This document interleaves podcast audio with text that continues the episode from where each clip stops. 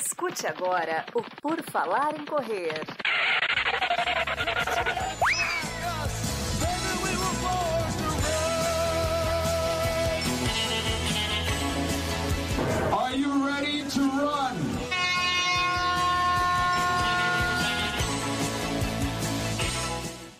Começa mais um episódio do podcast do Por Falar em Correr. O PFC Debate está no ar. Estamos aqui muito empolgados, muito felizes. A gente não tem nem palavras para dizer o quão honrados estamos em receber você, querido ouvinte, nos escutando no PFC Debate, que é o episódio mais baixado da semana. Aguardem novidades para 2023. Talvez em 2023 eu canse de fazer entrevista, a gente só tem o debate, então você vai ter só um para escutar. Então, aguardem as cenas dos próximos capítulos.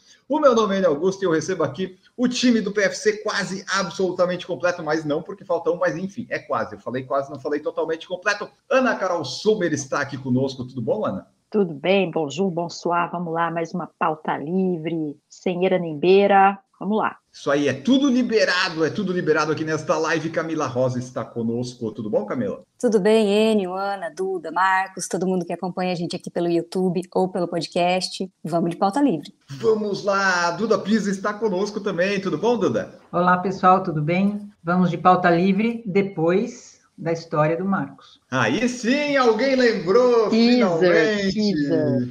Aí sim, Marcos Boas está aqui conosco, o homem que conhece o Kipchoge de perto. Tudo bom, Marcos? Fala aí, pessoal, tudo bem? Bom dia, boa tarde, boa noite. Hoje eu vou contar da história eu e meu amigo Kip.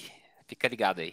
Não, na verdade não, já vou começar agora, porque não, a gente já, foram três episódios segurando essa história, esquecendo, na verdade, né? Porque a gente não tem compromisso com, com quase ninguém, né?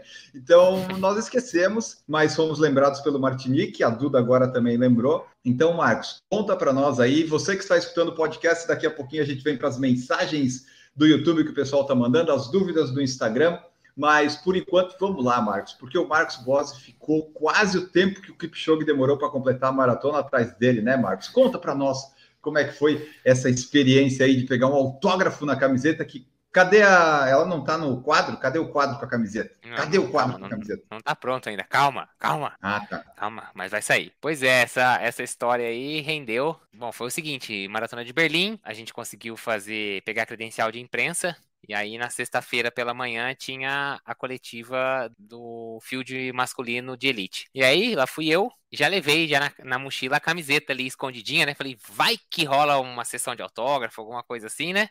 Quem sabe? E era a camiseta da própria maratona. E aí, beleza, fui lá, assistimos. O Kipchoge sentou ali pertinho, tal, brother, parça. A hora que ele terminou a entrevista e desceu do palco onde ele tava, ele foi pra fazer algumas fotos oficiais, mas aí a galera já, tipo, parecia formiga em volta de, de doce, assim. A galera já, tudo em volta dele. E aí tinha gente pedindo foto, tinha gente pedindo autógrafo. Eu falei, opa, eu vou me enfiar nessa aí também, né? Porque a gente vai nessas coisas como credencial de imprensa, a gente vai preocupado, achando que a gente tá fazendo algo de errado, porque a gente não é a imprensa oficial, né? A gente acha assim, não, vou ficar aqui pianinho, vai que alguém me bota pra fora. Não, não tem isso não, gente. É, é várzea, o negócio lá é, pode ir na moral. Menos Londres. Londres já nem, já viu a gente, falou isso, né? Isso não é imprensa, não. Conheço Londres não deu, né? Berlim, assim, a dica que eu dou é: se você tem alguma coisa de YouTube de mídia, Berlim libera geral. Londres, eles são bem criteriosos. Total. Pra ter ideia, eu cheguei lá, quem que eu encontro lá? O Nelson Evêncio, da, da assessoria esportiva, também com credencial de imprensa. Ele falou, não, já tô acostumado aqui em Berlim, é sossegado, é só pedir que rola. Bom, aí peguei, corri na mochila, peguei a camiseta e fui atrás do Kipchoge. A gente tava ali naquele, no saguão ali, no, no lugar de eventos ali do hotel. E aí foi aquela, né?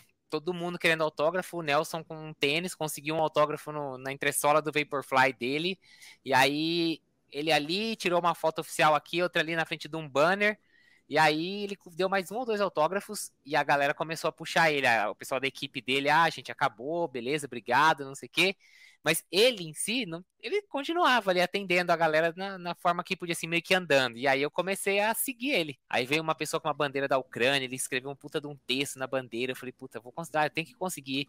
E fui, e aí a gente foi andando, aí saímos do saguão, andamos pelo lobby do hotel, e eu seguindo o Kipchoge, e eu falando, one more, one more, please, não sei o que. E a equipe, não, não, não, não, não, acabou, né? Tipo, acabou. Até que eu já falei, ah, não vai rolar. E aí eu lembrei que eles iam fazer a curvinha e era o hall dos elevadores. O hotel lá é bem grande. E aí eu falei, pô, se o elevador não tiver ali já esperando por ele, ele vai ter que ficar parado ali. E aí vai ser minha chance. E aí eu continuei atrás dele, atrás da equipe dele, e não deu outra. A hora que ele virou, chegou ali, não tinha elevador, teve que apertar ficar esperando.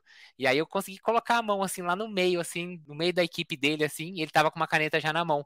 Aí ele pegou a camiseta, aí eu segurei ela bem esticada assim, ele segurou o outro lado, meteu ali um autógrafo, eu falei, obrigado, boa prova, virei e saí correndo. E falei, beleza, agora, agora já, já deu certo, mas foi uma foi uma, uma pequena epopeia ali, assim, isso tudo aconteceu talvez ali dentro de uns sei lá, 5, 6 minutos, mas que pareceu mais tempo, assim, tipo, é engraçado, né? Parece que o negócio é, é um negócio meio enroscado, assim, se fica naquela expectativa se vai conseguir ou não. E eu sou meio old school nessa, nessa parte, assim, eu gosto de autógrafo, assim, o pessoal muito querendo tirar foto com ele. Eu sei, eu tenho Você acha um que negócio... foto ia ser mais fácil ou ia ser Ah, difícil igual? Não, foto ia ser mais fácil. Foto eu teria conseguido antes com ele. Só que eu tava com a mão, tipo, tava com, com as mãos ocupadas com a camiseta, então eu não tava com o celular nem nada assim, mas a foto eu teria conseguido. Mas eu tenho alguma coisa assim com autógrafo, tipo, eu tenho um boneco autógrafo do Google, eu tenho um boneco autógrafo do Rafael Nadal, eu, eu gosto dessa, assim, eu gosto de ficar correndo atrás e conseguir o autógrafo. Não sei porquê, bobeira, mas tenho isso. E aí, puta, quando ele autografou a camiseta, veio aquela felicidade. Tem até aquela parte do vídeo que eu, "Ah, autógrafo do cara, não sei o que, babá. Fiquei todo animado ali na hora. É, o Marcos falou ali sim, acho que foi mais ou menos isso, porque o vídeo que o Marcos subiu para eu editar tinha uns três minutos, que era a epopeia indo atrás do Kipchoge. Daí tem uma hora que a Natália tá filmando, ela para de filmar, parece que não vai dar, só que daí depois deu certo, só que a, a gente já não tem essas imagens. Essa, essa não, acho que tava tão focado, né? Vamos conseguir que não filmou. Então, nessa hora que, tipo, ele sai do local ali, atravessa onde tinha a refeição ali dos jornalistas e vai em direção ao elevador, a Natália também já, assim, ela já acha que não, ah, não vai dar mais. E aí, tipo, me veio o estalo do elevador, e aí por isso que eu continuei insistindo atrás dele, entendeu? E continuei ali perto da, da onde ele tava. E aí, quando ela chegou, aí naquele desespero que ela viu que eu tava conseguindo chegar perto dele de novo ali, ele tava parado, ela. Que aí é aquela história, né? Não, não dá pra esperar, não dá pra pedir, oh, não, espera, espera, espera um pouquinho que eu vou ligar a câmera. E aí, no caso, assim, na- no momento do autógrafo, ela não conseguiu filmar, porque ela já, já não tava mais ali, nem, nem com a expectativa de que fosse dar certo. Ah, então é isso, pessoal. Essa foi a epopeia. Tem lá no vídeo, né, do no Em Busca do Sub 3, no episódio 16. Eu não lembro qual é o episódio, mas tem lá o da Expo, da entrevista, tem essa parte aí da camisetinha, até abre o vídeo essa parte. Então, isso aí é para você, aquela coisa, né? Acredite e vá em busca dos seus sonhos, desde que eles sejam possíveis e viáveis, sabe? Não, não, não vá onde não dá, né? Mas assim, esse dava, daí o Marcos não desistiu, foi ali, conseguiu, em breve estará enquadrado. Quando ele abrir o Partiu Boston de 2023, com certeza essa camiseta já vai estar num quadro que ele vai mostrar ali para nós. E talvez na live antes. Mas então essa daí foi a, a epopeia para o autógrafo de Eliud Kipchoge, que deu sorte, né, Marcos? Deu sorte você falar com ele ali. O William Mendonça até falou aqui, ó. Marcos deu sorte para o Eliud quebrar o recorde mundial. É isso aí. Se não fosse o Marcos, não ia dar. Não ia dar, não ia dar. Aí na semana seguinte, eu descubro que ele tava distribuindo medalha lá em Londres, né? Não sei se vocês viram isso. Ele tava, ele tava em uma das filas ali que distribuía medalhas. Mas pelo que eu vi, ele tava mais para quem chegou um pouco mais perto das quatro horas, assim, quem tava fazendo um três horas alto, alguma coisa assim. Eu ainda tentei depois dar uma olhada lá no vídeo que eu faço, eu não consegui, porque né, eu venho filmando, né, a pessoa que me dá a medalha. Eu não consegui ver ele ali na, na imagem. Eu acho que pelo que eu vi depois ali de algumas pessoas que postaram e tudo mais, ele tava perto ali, talvez três horas, três horas mais altas, horas 40, 50, alguma coisa assim que ele, que ele tava ali dando as medalhas. Então, dessa vez não, não encontrei o Kipchoge em Londres. Kipchoge tá bem arroz de Major, né? Foi em Londres, foi em Nova York. Ah, coisa boa. Já fez o recorde mundial dele esse ano, tá tudo bem. Então é isso, pessoal. Essa foi a epopeia para as assinaturas. Você que está nos ouvindo em qualquer plataforma, saiba que no podcast estamos em vídeo no Spotify. Siga e avalie no Spotify, se torne membro do canal se você quiser a partir de R$ 1,99. E você pode participar ao vivo às quintas-feiras, às 19 horas, que tem o PFC Debate. Às vezes tem um tema, às vezes a pauta é livre. Pode fazer que nem o André Luiz Ferreira da Silva, que é membro do nosso canal, já chegou aqui. O Rodrigo Tandaia também. Dona Terezinha Rosa. O RN está aqui, ó, falando que está se alongando. Eduardo Melo, boa noite, Brasil, mais uma vez nessa live maravilhosa, direto de Arequipa, do Peru. O RN estava se alongando para mandar cinco ou nove, ele estava na dúvida. Faz cinco, o RN, faz cinco e tá tudo certo, né? Pelo menos cinco para garantir o treino do dia. O problema é se alongar antes de correr, né? Alongar antes de correr é brabo isso aí. William Mendonça está aqui também, boa noite, pessoal. O Rodinei é membro do nosso canal. O William Mendonça falou, ainda na espera do episódio especial dos signos na corrida.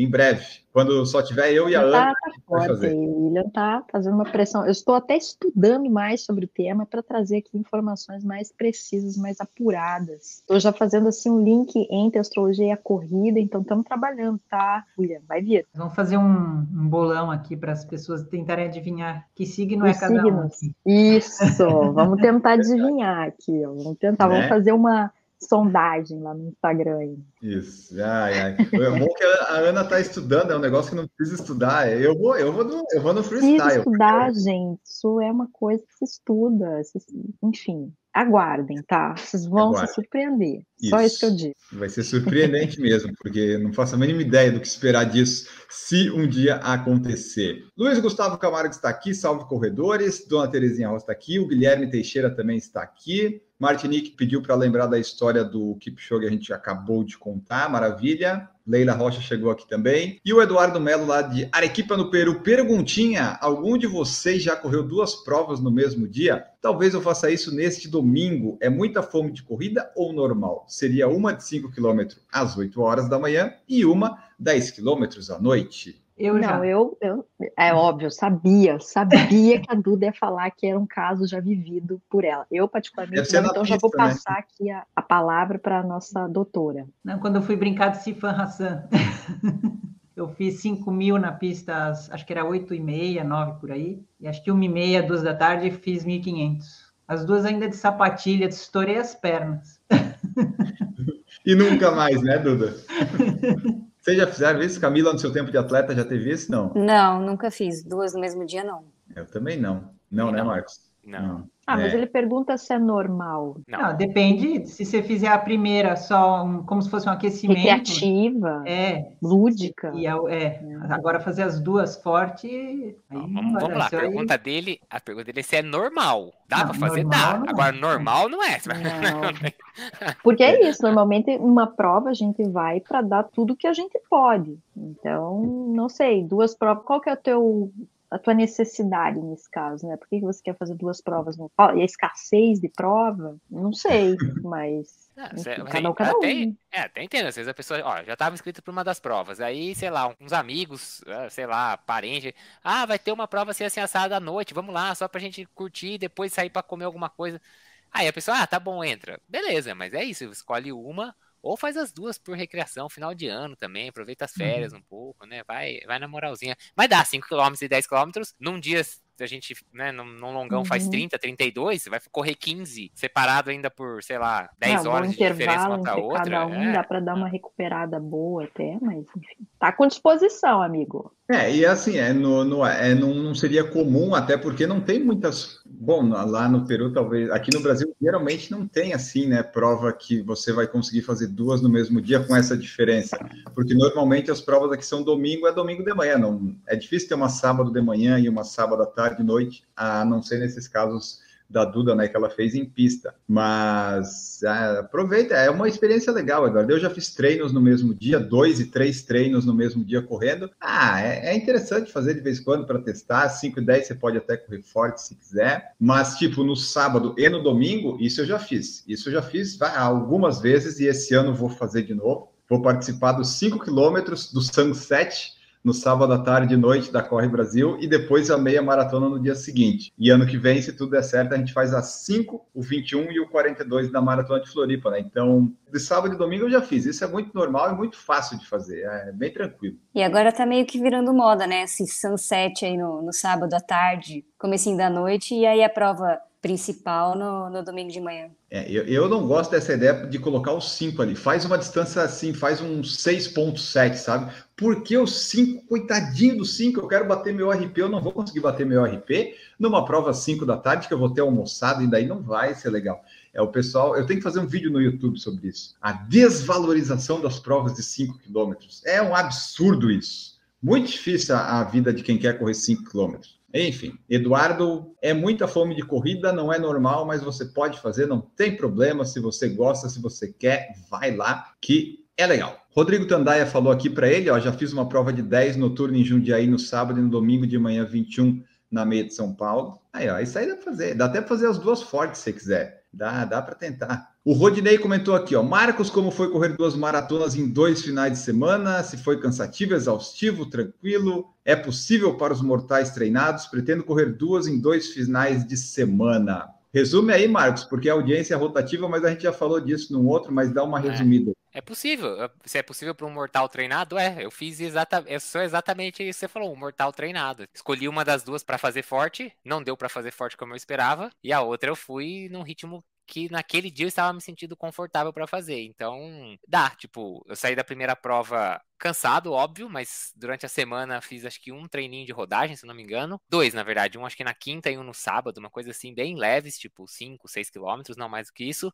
É, é possível, para um mortal treinado, sim. Tanto que foi exa exatamente o meu caso, um mortal treinado. Isso daí acho que é meio costume também, né, Marcos? Porque assim, você vê, tem alguns casos, claro que não é, são exceções e tal, mas você vê que tem bastante gente que marathon maniac aí que corre bastante. Não precisa necessariamente correr rápido, você só precisa correr a distância. E se você vai sem objetivo de tempo, pouco importa se vai fazer em 4, 5, 6 horas, né? Você completou a maratona lá, né? Então é, é mais um costume, né? Você se acostumar com isso a mente de que tem que ir os 42, tem que correr, mas dá. É, acho um ritmo confortável para a segunda prova. E é assim, é o ritmo confortável para aquele dia. Se ainda, ah, ainda tô com um pouco de dor na. Vai um pouco mais lento do que é o seu ritmo confortável normal de treino, mas tranquilo, é, é, é bem possível sim. Seguimos aqui, o pessoal todo falando aqui pro Eduardo que é tranquilo, o pessoal falando que já correu trechos do Volta à Ilha aqui e já correu provas. Todo mundo dando apoio, então vai lá, Eduardo. Agora é com você, é só você correr e vai que vai. A Nádia Caroline falou: participei do troféu Nike, 5 mil às 9, 5 mil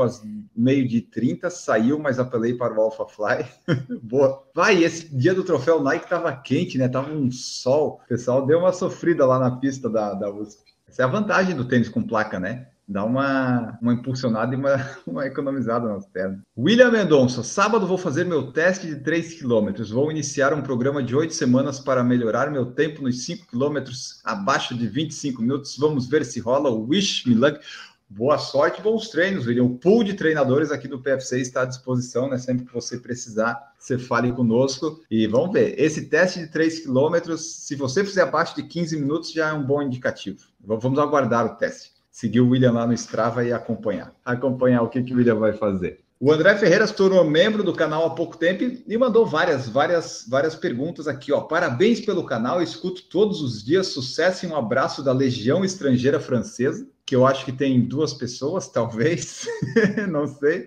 Você que é da França se, se manifeste aí, mas o André está lá na França. Ele falou também o seguinte: correr é igual café. A gente começa por necessidade, depois acaba viciando e não vive sem. Eu achei interessante a analogia, mas assim, quem é que começa café por necessidade? Qual que é a necessidade de uma pessoa tomar café? Sabe? Faculdade eu ou trabalho. Necessidade. Você precisa ficar acordado. Aí, tipo assim, você trabalhando uhum. muito, ou então você tá estudando demais e precisa dar umas esticadas. Aí você nunca tomou café. Aí você vai, puta, eu tô com sono, mas preciso estudar que amanhã tem uma prova. Aí tu começa a tomar café, começa a tomar café, ou então tá no trabalho, trabalhando pra caramba, né? Café, café, café, aí vicia no café e acabou a sua vida. Ah, pra mim não funciona isso. Tomava mais no inverno para esquentar, né? Agora é mais costume, mas eu acho melhor Red Bull, se a pessoa quiser, sabe? Para acordar. Aquele Red Bull grandão é que talvez você já esteja mais acostumado com a cafeína e já não tá mais dando efeito, entendeu? A corrida às vezes pode se tornar um vício, às vezes um vício bom, às vezes um vício ruim. E tem corrida que é igual ao café, né? Que é ruim, que é boa, que é premium, que vem de outro, né? Tem várias, várias coisas nesse sentido. Vocês tomam café aqui? De... O Marcos eu sei que toma, que o Marcos é, é cheio dos, das Paranauê, dos, dos negócios aí do café, né? Mas vocês aí em cima, Ana, Camila e Duda. A Camila não, né? Não. Eu não, tomo. aqui ninguém, na minha casa ninguém toma café. Não entra café na casa da Duda. Não, não é que não entra, é que por acaso ninguém tem o costume. É, eu tomo puro, sem açúcar. Foi uma coisa que com o tempo eu aprendi também, porque por muitos anos, né, desde pequenininha tomar muito café com leite, mas eu gosto, assim, eu acho que café é, é, gostoso, café de qualidade, né? E é engraçado porque aqui eu compro num, numa micro torrefação, sabe? Então você compra o grão, até grãos etíopes eu compro, ó para ver se vem, né, se dá um boost ali na, na hora do treino. Não, não, brincadeira. Mas é, é, interessante quando você começa a apreciar o sabor do café puro e um café, como eu digo, de qualidade. Quando você toma um café marromeno, um café filtro, um negócio assim, você já. E principalmente sem açúcar e sem leite. Então, enfim, expressinho, é bom, gosto. Eu não desnaturo o café, viu? Não boto nada que é normal nele. Então não tem óleo de coco, não tem ovo, não tem nada. Eu trouxe um, um pacote de café da Etiópia, mas eu ainda, ainda tá aí, porque tem quatro anos tá lá. Nossa, já era. Já era. Marcos até suspirou ali na cadeira, né? Puxa. É, dessa, dessa última viagem, agora, acho que eu trouxe uns 9 ou 10 pacotes de café, porque aqui você não pode, né? Aqui o Brasil é proibido comprar café verde de outro país. Então não entra café, os cafés que entram já entram torrados, então não é legal, porque demora muito para chegar no Brasil. Então quando eu vou viajar assim, eu aproveito. Eu fui no The Barn lá e comprei café da Quênia, Etiópia, Costa Rica, Honduras, El Salvador, todos os lugares de café de fora eu, eu comprei um monte e trago para cá e aí fico aproveitando durante uns dois meses, três meses, aí acaba tudo. Aí tá bom, os cafés brasileiros são bons. É que são perfis diferentes de café que, infelizmente, a gente tem muita dificuldade de comprar aqui. E a Camila é tão desacostumada a tomar que ela tomou um gel com cafeína e passou mal em Chicago, né, Camila? É a, a, grande questão sobre o que me fez mal naquele gel, né? Vamos, vamos fazer uma enquete aí, porque até agora eu não descobri 100% não. Pega todos os itens, né, os ingredientes é. do gel para ver. o negócio do gel foi engraçado, que assim, umas, sei lá, quando veio esse gel da Z2 aí com cafeína, eu tomei naquela prova da track and field. Aí eu falei, ah, eu gostei do gel, o gosto é bom, mas a cafeína não faz nada para mim, sinceramente, eu não senti diferença nenhuma. Aí passou uma ou duas semanas, a Camila testou o mesmo gel. Aí ela, o gosto é horroroso, mas a cafeína quando bate vai lá em cima. Nossa, é... Foi, foi exatamente isso. Foram os opostos total do, do é, da análise da, é. do, do, gel. É justamente, gel, porque, né? é justamente porque ela não toma café, né, então. Sim. É. Exato. Ó, Maico Brum é membro do nosso canal, chegou aqui. O André Ferreira colocou aqui, ó, o Marcos matou a charada. Se começar a trabalhar e estudar ao mesmo tempo, a necessidade do café vem rapidamente. Ó, William Mendonça, eu tomo café uns quatro por dia, puro sem açúcar. Antes do treino, um café ajuda pra caramba. No meu caso, não. Se eu tomar café, eu vou ter vontade de fazer xixi. Não é bom no meu caso antes do, do treino. E o William já diagnosticou aqui, ó, foi a cafeína que deu ruim para Camila, sim. Para quem não está acostumado, a cafeína dá ruim. É, porque a cafeína sempre me fez bem do gel, sempre me senti bem, né? Aí a gente chegou a, a questionar se foi o, o, carboidrato, o próprio carboidrato que entrou muito rápido. Eu até tô com um, um monitorzinho aqui de glicose para ver a reação do meu, do meu corpo em relação ao gel e tal, mas não deu nada de diferente. Então agora eu tô quase que culpando a taurina lá a próxima culpada vai ser a Taurina, porque alguma coisa tem que ter me dado aquilo. Mas é que você não vai conseguir mimetizar o a, Não, a, a prova, o estresse, né? exatamente, é, exatamente. Entrou naquela hora que você estava. Sim. Então, o Enio, acho que a entrevista dessa semana, Enio, que a pessoa falou que ela não consegue tomar, ou foi a Babi que falou isso, que ela não consegue nem tomar um gel inteiro. Se ela toma um gel inteiro de uma vez, dá um, já dá o pico de glicemia é. nela, já que. Ela foi a Babi, a Babi não. Isso. É isso. Ela usa só metade de um gel e lá depois do quilômetro 28, 30. É, não sei, é, às vezes já... naquele dia pode ser que tipo, o gel inteiro deu esse pico e aí na verdade foi simplesmente o carboidrato, não teve nada Sim. a ver. Entrou muito rápido. Porque o sintoma foi de muita, foi de hipoglicemia, né? Foi um sintoma clássico de hipoglicemia. Né? É o que a Elish McGogan tá sofrendo aí. Sim, eu preciso conversar com ela agora. Temos que trocar dicas. Manda uma mensagem para ela, falar, Elish. É, até pensei em mandar uma mensagem e convidar ela para uma entrevista internacional. Qualquer, qualquer um desses famosos aí é. que reagir, que vê o direct, der um coraçãozinho, já pode mandar mensagem que eles já receberam a mensagem. Tem que, tem que é, aproveitar. Não adianta, a Alice McCogan não consegue participar de podcast. Não dá tempo, ela tá sempre fazendo uma prova. Sempre. Toda sempre. hora, todo momento. É impossível, ela não tem tempo livre. O Maico Bruno, eu também tomo café, 3 a 4 por dia, puro sem açúcar, sempre meia hora antes da corrida. E o Luiz Gustavo perguntou se tomou Coca-Cola no quilômetro 35. São Essa poucos é privilegiados que tem. Essa é a fórmula do pico da glicemia e depois o caboclo morre, né? Sim, se tomar uma coca, acho que eu é. fazia igual o Danielzinho, me jogava ali do lado e ficava. Até eu lembro, na maratona de São Paulo eu tomei coca, mas é porque eu já estava andando lá, foi no quilômetro 38, 39, tinha alguém dando coca, o cara me deu, eu tomei, mas foi só porque já não tinha mais o que fazer. Próxima mensagem, essa foi a corrida de café, uma partezinha. A gente já fez um episódio sobre corrida de café, aliás. O André também colocou aqui, ó, unha preta pós-corrida. Vocês já sofreram com isso? O que fazer para evitar? Um tênis, um número maior com espaço na frente. Você precisa ter espaço na frente. Se o seu dedo está roçando lá, a unha vai ficar preta, vai cair, não tem jeito. É basicamente isso. Eu nunca sofri com isso. Vocês já tiveram problema aí da, das unhas cair? Ficar preta? Porque depois que fica preta, cai, né? Eu já. Eu já perdi algumas unhas. Mas depois eu entendi, né, esse lance do número do tênis tal, porque eu, por muitos anos, eu sempre comprei o meu tênis o meu número social, como a gente diz, né? Mas eu lembro que eu usei um, Nike, não sei qual agora, lá em, em Buenos Aires, quando eu corri lá, e meu senhor, no final da corrida já estava errado o negócio. Aí aquele dia eu entendi que realmente um número maior ajuda bastante. Mas senão a gente trata lá na, na manicure, faz uma unha fake se quiser, ou não, deixa ali para quem quiser ver também, aceita como um, uma, uma prova da, do esporte, né? Uma espécie de ferida ali, sei lá, uma cicatriz, ossos do ofício do treinamento. Por outro lado, eu não gosto de tênis sobrando, eu gosto de tênis justinho, assim, eu acho mais confortável. Me dá aflição quando é largo, quando sobra na frente, parece que ele está atrapalhando, né? Pode ser também. Mas é... mas ah. nessas provas de curta distância, a impressão que eu tenho é que a sapatilha ela tem que ficar mais Não, a sapatilha é bem, né? bem ela... justinha, ela é bem justinha. É. O problema, por exemplo, os tênis da Nike, para mim, eu acho eles muito, eles afunilam, eles são muito bicudos. Uhum. Então, realmente tem que comprar um número um pouco maior, senão se não aguenta, porque aperta demais na frente para mim. Tanto que outras marcas eu compro normalmente o mesmo número do sapato e o Nike sempre tem que ser um pouco maior. Nunca tive unha preta, nunca caiu. O Também tá tranquilo, né? É, não, assim, o, principalmente, às vezes o que acontece de dar uma roxeada na unha, mas não chega a cair. Você só percebe que ela ficou, assim, levemente de outra cor. Não é nem o dedão, é o dedo do lado, assim, que é um pouquinho maior que o dedão. Mas geralmente é por vacilo de não ter cortado a unha. Aí, tipo, chega já é quinta-feira antes da prova. Eu falo, hoje eu não vou cortar, porque se eu cortar agora e fizer a cagada, vai ficar dolorido. Então vamos pra prova assim. Aí pega ou um longão, alguma coisa assim. Mas é mais culpa de eu não ter cortado a unha quando deveria ter cortado, tipo, alguns dias antes. Mas não chegou a cair, assim. Ela ficou roxa, fica meio esquisita já parece que já vem vendo uma outra unha empurrando, não fica um negócio muito normal, é, mas ela não chega a é. cair e ficar sem a unha, não. Isso nunca. nunca fica meio estranho, ela fica meio presa ainda, meio é, solta. É, é, é, meio nojentinho, mas fazer o quê, né? Normalmente quando cai, a nova já tá ali, não tá bonita ainda, mas tá vindo. Mas eu lembro que, gente, na minha época de triatlon, principalmente, que, meu Deus, é, ah, mas porque também o pé.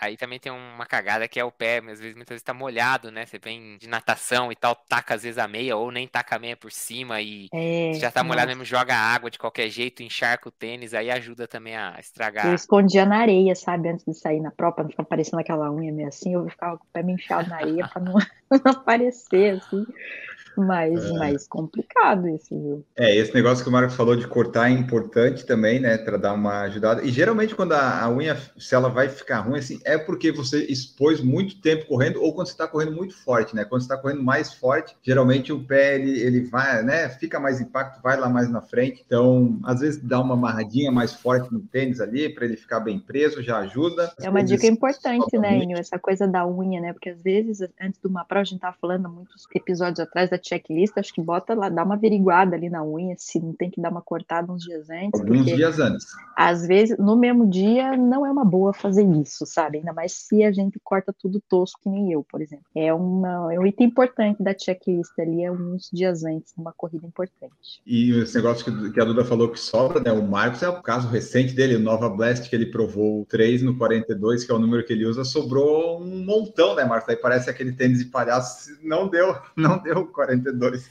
É, porque é isso, o 42 tem marca que traz o 10, tem marca que traz o 10,5, como 42 para o Brasil.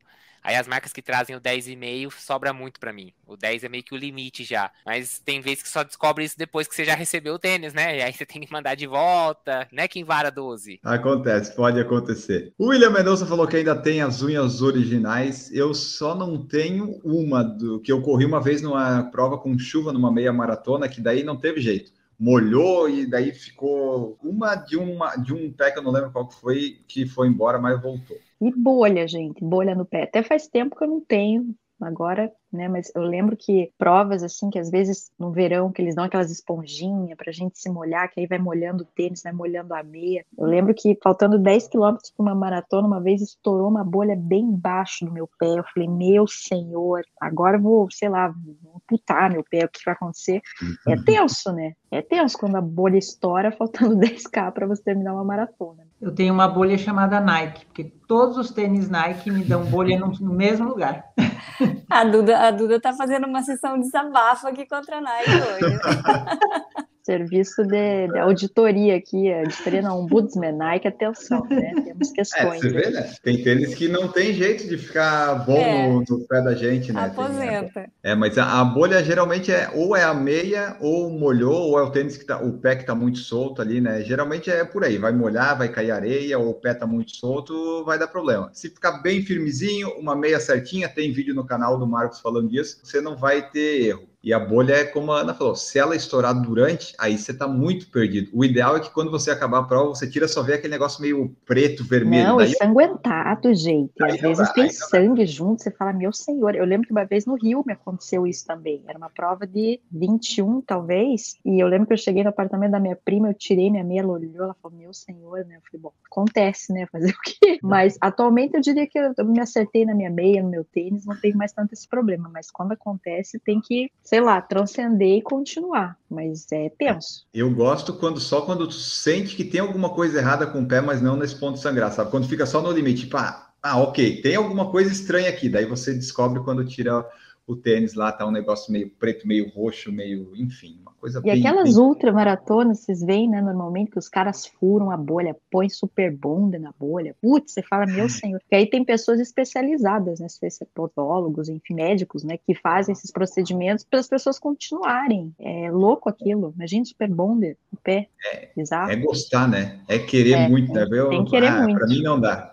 Pra mim não dá isso aí. E a última do André aqui que ele mandou, né? Já que a gente já falou de tênis, ele colocou assim, ó. E os tênis da Mizuno interrogação? Eu só usava o Creation, mas depois que comecei a usar Roca, mudei meus conceitos. Agora eu não sei se ele mudou pra bom, mas deve ser, porque não tem como você comparar um tênis da Roca com o Creation, porque o Creation não era um tênis bom pra correr, né? Já o da Roca, mais adequado pra correr. É, eu concordo, cara, que usava o Creation, mas aí também ele tem a vantagem de qualquer tênis que ele experimentasse, ele ia achar melhor, né? Porque, porra, achar alguma coisa pior que o Creation, só se ele pegasse um que chute só. Qual que é? É o Prophecy, eu acho. O Prophecy talvez seja Mas pior. é- ah, é?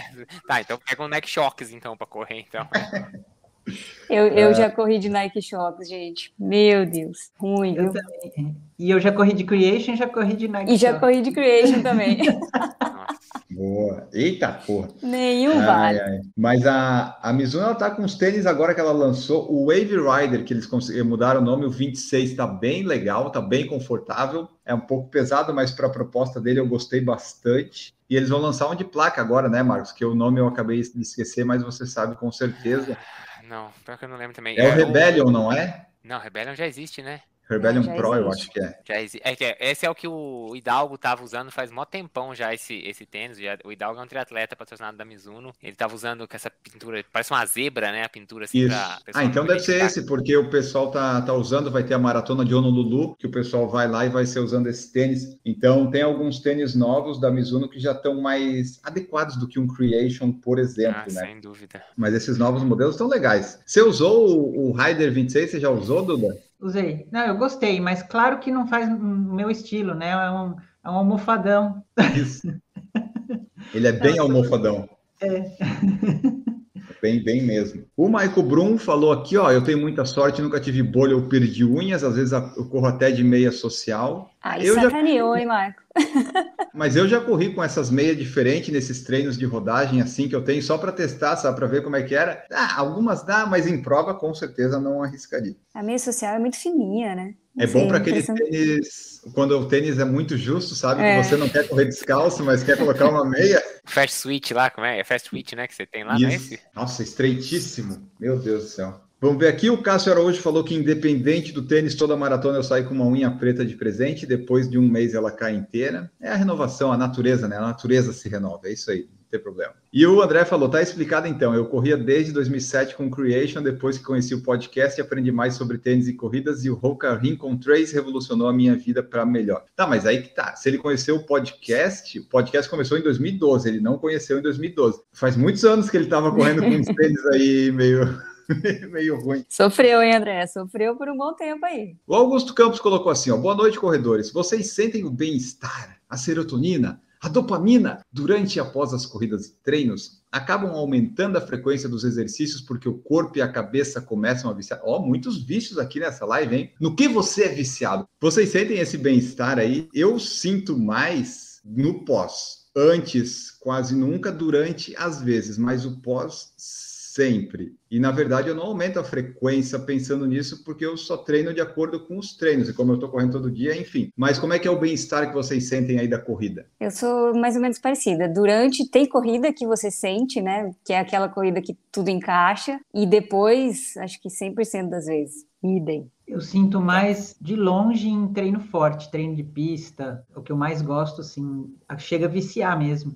Ah, o durante, então, para você no treino forte é que é o, o bem-estar, vamos dizer assim. É, o durante e o depois. Ah, tá. Quase no fim, fim, né? Quase no é, fim. Quando é. tá terminando. Assim. É, que você sabe que você fez o, o serviço. Treino de tiro e limiar, para mim, é mais a sensação do depois. E às vezes, em alguns treinos longos, bate essa sensação no meio do treino. Geralmente, é assim, um pouquinho depois da metade do treino, vem aquela sensação de que, assim, eu poderia correr assim a Conrads. É mentira, porque depois de 3 km acaba essa sensação e você percebe que você não poderia correr assim. Mas às vezes tem essa sensação ali durante uns 2 ou 3 km que é uma sensação que é. Você não percebe o que tá acontecendo, você não percebe que tá, você tá fazendo esforço, é, né, é, é muito louco. Mas também não é, é todo flow, treino. Né? É, é, não é todo treino que vira isso, não. Agora, treino de tiro e limiar durante o treino, eu acho que eu nunca tive isso aí, não. Quando vai chegando no final, parece que eu vou sofrendo mais ainda. Eu acho que a cabeça sabe que tá pra terminar, parece que ela fica, vai, para, tá bom já, chega, não sei o que. Então, pra mim é depois, mas depois que acaba o treinão de limiar, quando acaba, puta, é bom demais. Nunca chegou a ser um vício, assim, para mim, sabe? É uma sensação boa, mas aí, ai, nossa, preciso correr, preciso correr, não posso parar de correr, porque eu... aí eu já, não, para mim é tranquilo, é correto, não, não tem essa demanda a mais, porque eu vicio nessa sensação. Eu nunca cheguei nesse ponto. É, a, até porque, tipo, eu corro geralmente quatro vezes por semana, né? Às vezes faço cinco, alguma semana faço seis, mas se começa a fazer cinco, seis vezes por semana, toda semana já já perde isso daí também. Tem que, tem que ter os dias certinhos para manter essa sensação gostosa, né? Do, ah, dá para fazer um pouquinho mais. É, tem que fazer forte, por exemplo, uma, uma vez por semana, tá mais do que é. Bom. É a dose exata, né? Do vício é. ali, você fica exatamente aquela dosezinha que você precisa para não virar um viciado completo, mas também né, não cair no não utilizar nada. E esse que o Marcos falou, eu sinto nos treinos longos quando é tipo assim, na planilha tá 18 quilômetros, mas sem ritmo, sabe? Só um ritmo confortável. Aí vai, vai tranquilo. Agora você tem lá progressivo a cada meia hora. Daí eu já fico, puta merda. Primeiro de meia hora não pode ser tão rápido, senão o segundo vai ter que ser, daí eu já estou pensando no terceiro.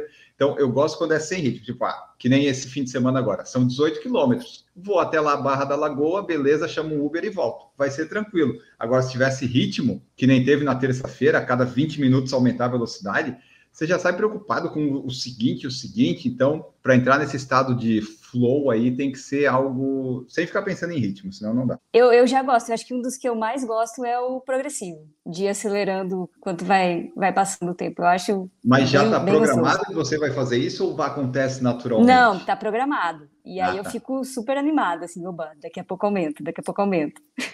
o André Ferreira falou que Sente bem-estar, principalmente depois de um longão. Não chega a ser um vício, mas o dia que não corro parece que está faltando alguma coisa. Mas é bom que fica com mais vontade para o próximo. É, é, interessante, é interessante. Vitor Mesquita, membro do nosso canal, ouvindo vocês falando de sensações boas. Essa semana eu senti uma sensação ruim. Meu ciclo de treino foi quebrado por causa do meu trabalho. Nossa, como a gente se sente mal com isso. Trocar o trabalho, então, Vitor. É, infelizmente, né? Se está atrapalhando os treinos, tem que trocar o prioridades, trabalho. Prioridades, Vitor, prioridades.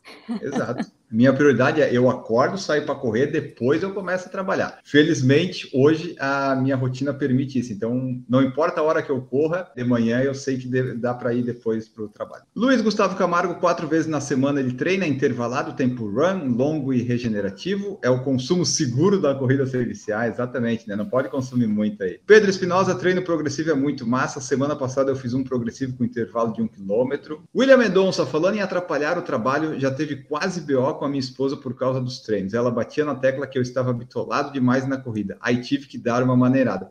É, William, por exemplo, você assiste uma live de quinta-feira nossa, você é membro do nosso canal. Tá complicado aí, né? Você tá dedicando muito tempo, eu acho, para a corrida mesmo, né? Eu acho assim, o trabalho, tudo bem você você perder, sabe? Mas a sua esposa, dependendo, talvez não seja tão legal perder. E ele, ele comentou aqui ainda, imagina quando falar para ela que comecei treino para maratona. Aí, tomara que ela não veja aqui a nossa live nem o podcast, né, William? Senão você tá. A tá gente perdido. não vai contar, William, a gente fica quieto aqui. É, nós só te ajudamos nos treinos aí. Vai equilibrando as coisinhas, vai equilibrando que dá. E eu acho que é isso, pessoal. Esse foi o nosso episódio que começou aí com o autógrafo do Kipchoge e acabou aqui falando sobre assuntos diversos e variados. A gente falou sobre café, falou sobre unhas, sobre bolhas, falou sobre várias coisas muito relevantes, falamos sobre vícios, vícios, muitos vícios. Acho que nós temos que fazer também um podcast quais são os seus vícios, né, para descobrir aí no que que o pessoal é viciado, para ver se a gente se a gente tem vícios bons ou vícios ruins, mas isso fica para uma outra oportunidade, que agora a gente tem que ir embora. Não se esqueça de curtir, seguir no Spotify, avaliar e seguir no Instagram também. Ana Carol Sommer, muito obrigado por participar aqui conosco. Valeu, gente. Então, seja verão, inverno, continue correndo, ajuste o seu relógio biológico, mas não deixe de correr.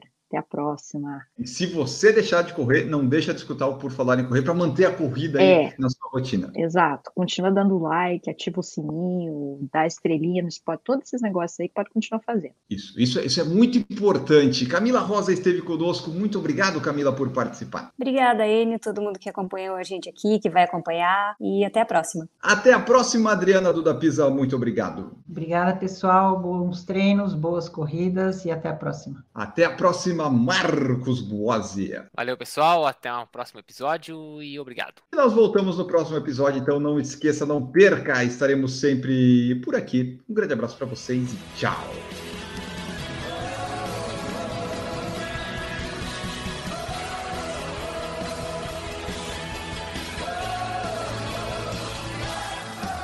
Produção por Falar em Correr, podcast multimídia.